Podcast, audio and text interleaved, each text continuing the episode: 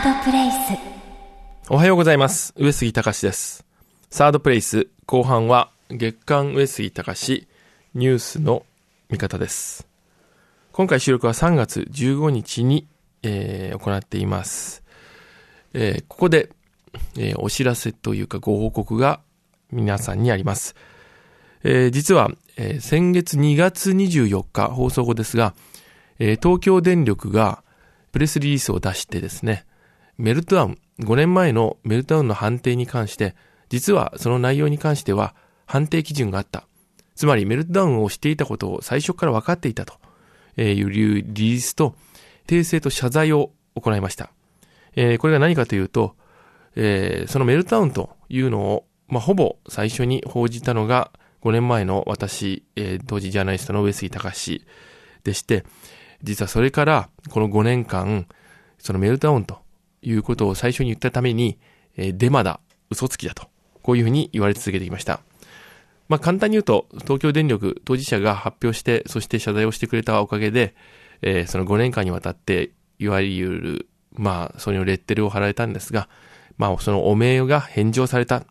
言葉を返せば名誉回復ということになったわけですね。えーまあ、正しいこと、正しくないことっていうのはいろいろありますが、当時取材をした中で、えーそこにたどり着いた結論をできるだけ早く多くの人たちに知らせたいということで、3月12日、当時の、えまあ、SNS もそうですが、当時レギュラーだったテレビ番組、ラジオ番組、あるいは連載などで発信をし続けてきて、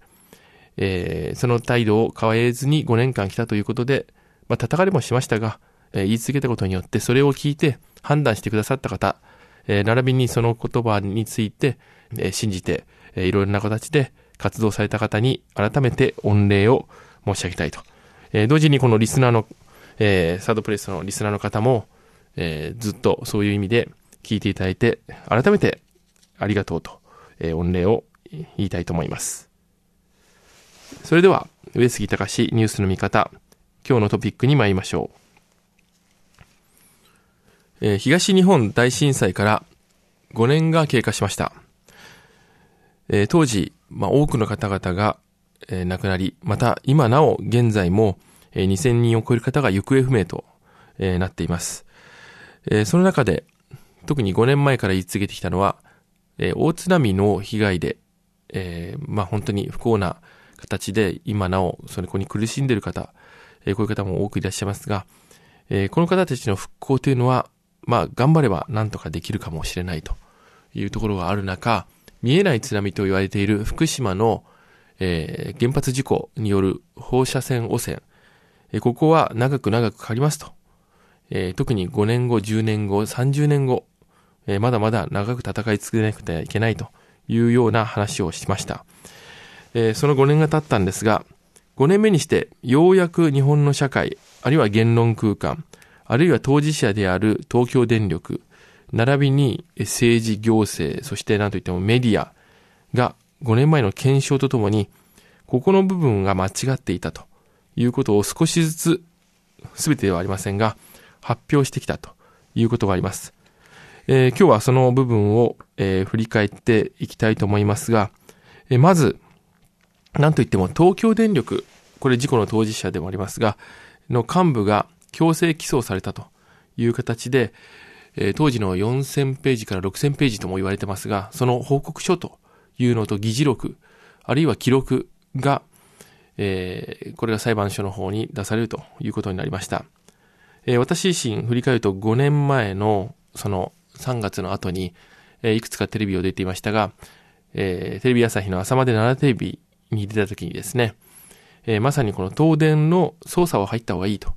えーいうことを主張して、与野党を含めて、えー総叩きを食らいました。そんなことは言っちゃいけない。えーそんな捜査が入るなんてとんでもないと。えーこれは、えー過失ではなくて、単なる自然現象だと。えーこういうような形で、えーバッシングされたのを覚えています。私が東電の捜査が入った方がいいと言ったのは単純に証拠隠滅の可能性があるということと、原発のあの福島に入ると言ってないんですね。東京電力本店に入って、ある程度の、えー情報資料は差し押さえなくちゃいけない。そして何よりもう一つ、えー不幸なんですが当時の会長、えー社長含めて誰かが責任を取んないと、東京電力っていうのは復活できないし、あるいは日本社会全体でも、えー、総理でもよかったんです。えー、誰か一人が責任を取らないと前に進みませんよということを言い続けてきました。えー、そういう意味では、えー、自ら責任を取ったわけではありませんが、えー、今回、え、強制起訴という形で、え、責任を取るような形が生まれたというのは日本社会全体が、そしてこの福島の原発事故に向き合う、え、世論の一歩前進になったのかなと思います。え、本来ならば、え、勝又会長や清水社長、え、あるいは原発担当の武藤副社長、え、あるいは当時の菅総理、え、あるいは経産大臣の海田万里さん、え、誰かが自ら言うのか、え、その人たちもそれぞれ、え、懸命に、自らの仕事をしたという意味では、責任を取らないというのは日本社会の非常にいいとこではあるんですが、反面、これだけの多くの事故を起こし、今の12万人以上の方が、えー、福島の自分の家に戻れない、そして、新、えー、この震災、つまり放射能の被害による、えー、関連死で、数千人の方が命を落としていると。やはりこれは、えー、その被害を受けた方たちからしたら、責任を取ってくれというのは普通のことではないかと。えー、こういう意味で、えー、誰かが残念ながら責任を取って前に進みましょうと。え、それが5年目にしてようやく一つ、え、着地しそうだということがあります。えー、二つ目は、え、これはモニタリングポストという、まあ、放射性物質が飛んだ時に測る設置の機械ですね。今、福島県などに行かれると、もうあらゆるところで目にします。当然ながら5年前はありませんでした。え、このモニタリングポストを設置するときに、え、実は水洗いをして、土壌を変えて、そしてコンクリートの、え、下敷きを敷いて、その上に設置してたんです。え、それが、当然ながら線量が落とすので、そこは安全だというような、え、間違った情報を発信することになっていました。え、私はいち早くこの部分を、まあ、批判をしたわけですが、え、そうするとどうなったかというと、先ほど冒頭に申し上げたように、えー、デマだ、嘘だと叩かれました。えー、ここの部分もようやく、えー、その設置した、えー、機関などが、えー、実は水洗いをしていましたということを認めました。えー、これにも、えー、ようやく5年目に経って分かったことです。えー、また、当時取材をしていた、えー、記者たちの話もあります。えー、当時大手のメディアの、えー、記者の方、テレビ、新聞、えー、そして通信社、これは記者クラブという組織に、まあ、事実上加盟している、まあ、いわゆるエリート記者たちですね。えー、彼らは原発事故が起こった直後、3月から5月ぐらいまで、えー、なんと、あの、福島第一原発から30キロ圏内に入って取材をしてませんでした。えー、これはそれぞれ全てが内規があって、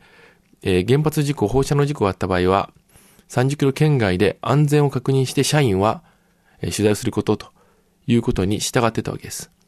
一方で私たちフリージャーナリストや海外のメディアの記者は中に入っていました。えー、当然ながらそこに、えー、危険の度合いの温度差があったんですが、私自身がやはりそれを言い続けてきたのは、えー、外に出て30キロ圏外で、えー、出て、えー、のは自由だと。ただその時はそれをきちんと報じなくちゃいけないと。自分たちは安全なところから取材をしています。でも当時はまだ中に多くのえ人々がいたんですね。え政府の最初の発表は2キロ、3キロ、10キロというふうに、え最大20キロまでしか増やしませんでした。えそこにいる人たちは、え何が起こったかわからない。テレビ新聞を見れば安全です。安全ですとえ言っています。えー、となるとどうなるか。自分たちは安全な30キロ圏外にいて、えその危険なところにいると思われる人たちに向かって、えー、問題ありません。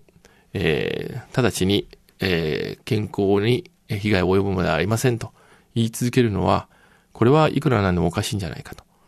中に入って、えー、言うんだったらまだしも、外に出て言うんだったら、えー、それは矛盾した行為じゃないか。これはジャーナリストというよりも、むしろ人間としておかしいんではないかということで、当時未熟で少し感情的になっていた私は、これを根拠にジャーナリズム、えー、休業宣言を出したほどだったんですが、えー、これも5年目の今年、えー、ようやくテレビ朝日が、えー、なぜテレビは逃げたかという検証番組をやり、えー、その逃げていた事実を認めました。えー、この間逃げていないということで、えー、ごまかしていたところも含めて、えー、それが事実となって分かったわけです。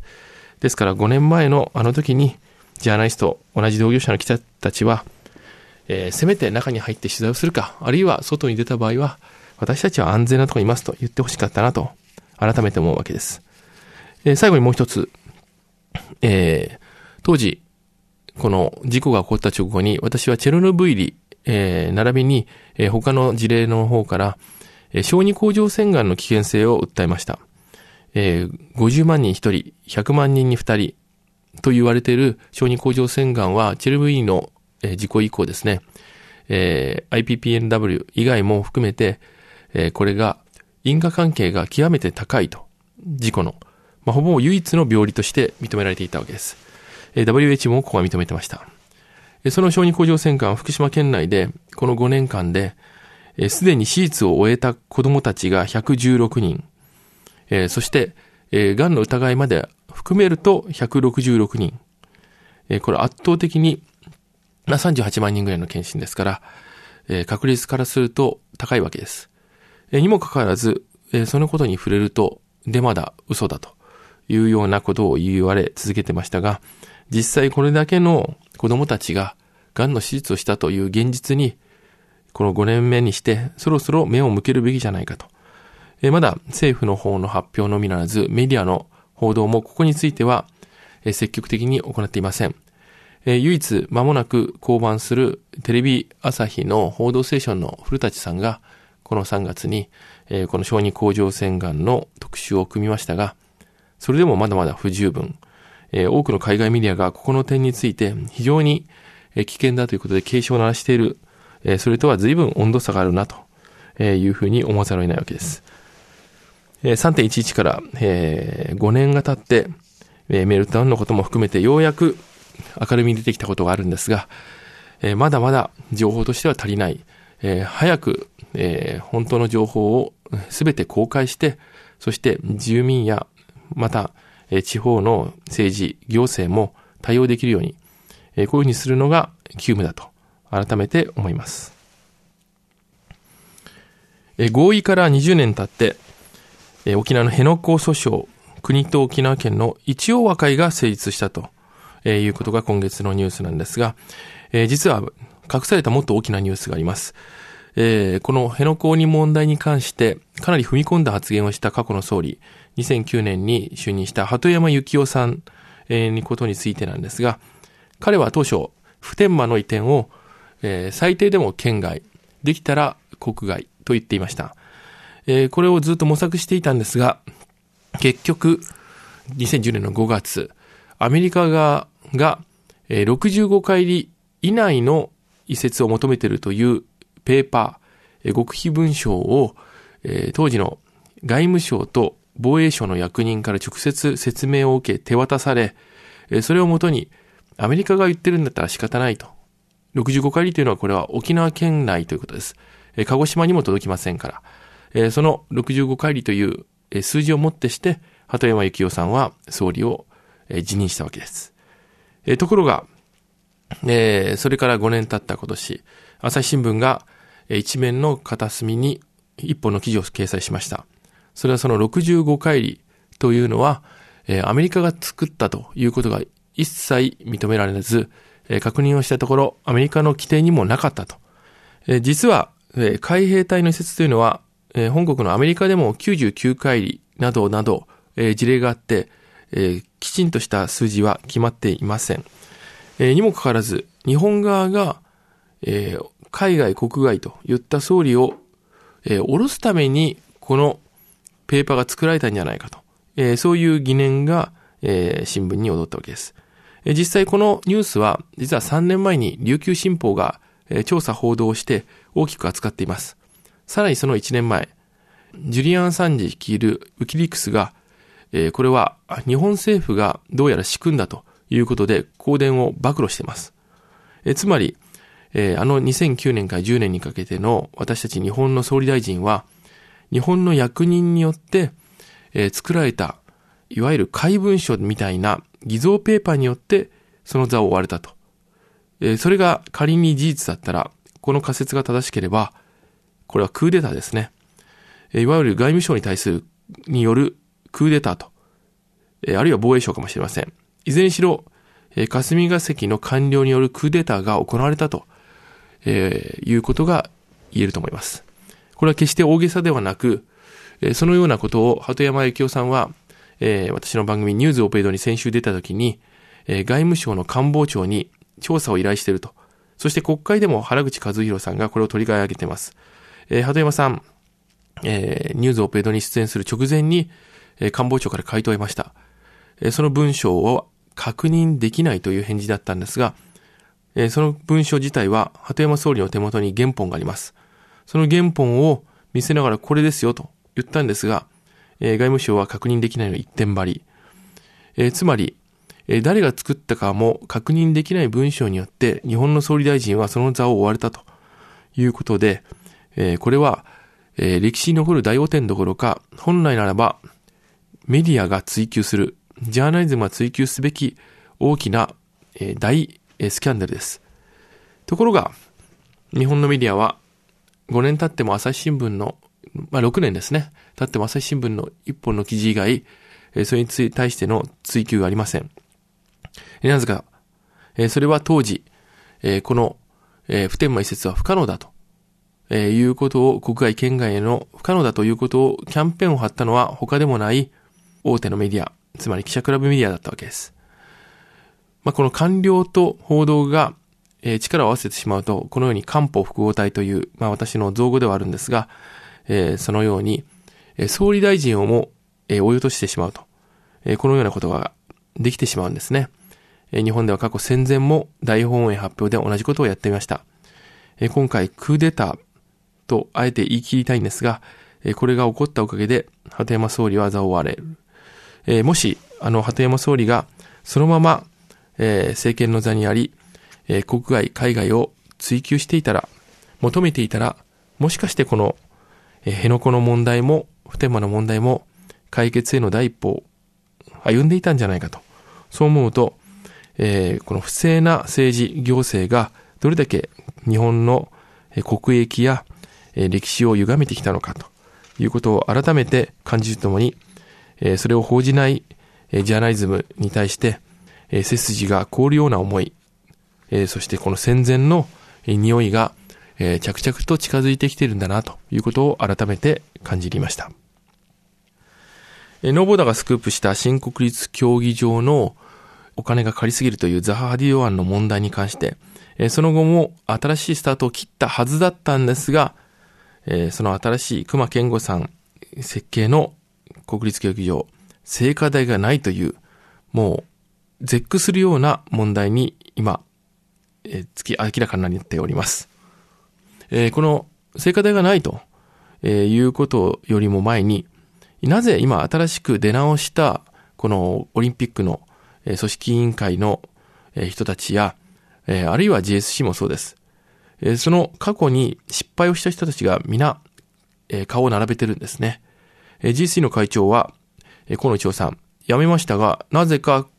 え五輪委員会に入ってます。え当時、最も責任があったはずの森喜朗さん、まだ委員長です。え多くの方々が、他もそうですね、元電通の方も含めて全員入ってます。何にも変わらない顔ぶれで、また失敗をしていかしたわけです。